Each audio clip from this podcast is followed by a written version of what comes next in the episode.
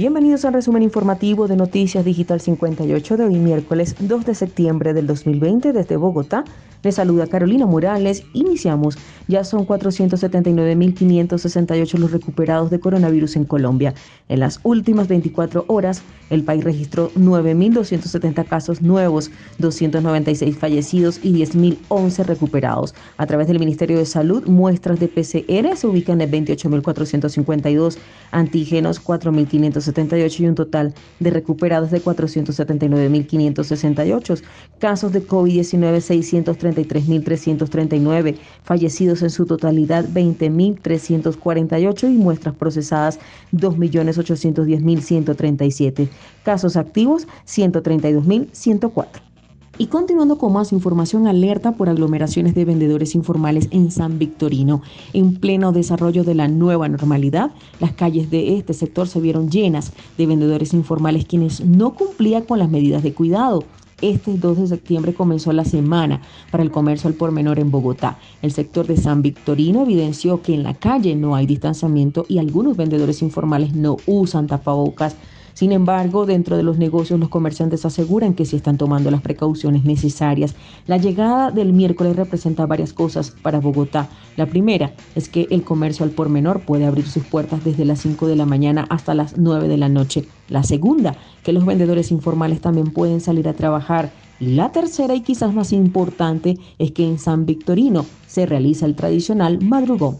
Al madrugón llegan aproximadamente todos los miércoles cerca de 10.000 personas a realizar compras al por mayor y al detal. Sin embargo, hay muy pocos metros de este panorama. Se registra el de los vendedores formales, quienes sí cumplen con los protocolos de bioseguridad, garantizan que al aforo no supere el 35% y controlan el ingreso de acuerdo al pico y cédula y siempre portan el tapabocas.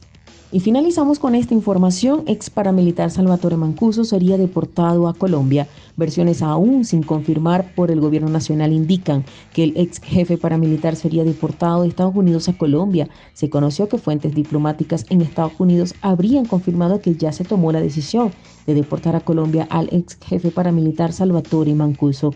La decisión se habría dado puesto que la deportación a Italia afectaría los intereses del actual gobierno del presidente de Estados Unidos, Donald Trump. El gobierno de ese país prepara los trámites de deportación para enviar a Mancuso a Colombia en las próximas semanas, aunque también existe la posibilidad de que no sea deportado a ningún país y se quede en los Estados Unidos. Se espera que la decisión definitiva sea notificada oficialmente al gobierno de Colombia a la defensa del ex líder paramilitar Salvatore Marcuso esperaba ser enviado a Italia antes del próximo 4 de septiembre. Sin embargo, su deportación se ha vuelto un tema que Estados Unidos ha decidido manejar de forma autónoma sin dar explicaciones sobre el porqué de las autoridades migratorias para llevar a cabo una deportación.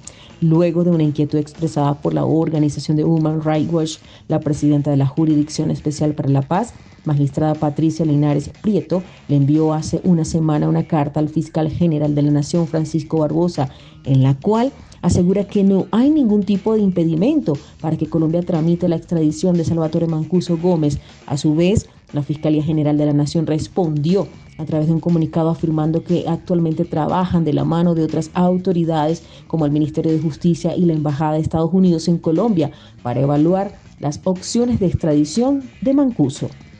De esta manera finalizamos con las informaciones. Recuerda evitar el COVID-19, está en tus manos. Te recomendamos el lavado de manos de manera frecuente y el uso del tapabocas, reportó Carolina Morales con el CNP 16000 para Noticias Digital 58, periodismo web de verdad. Que tengan todos una excelente noche.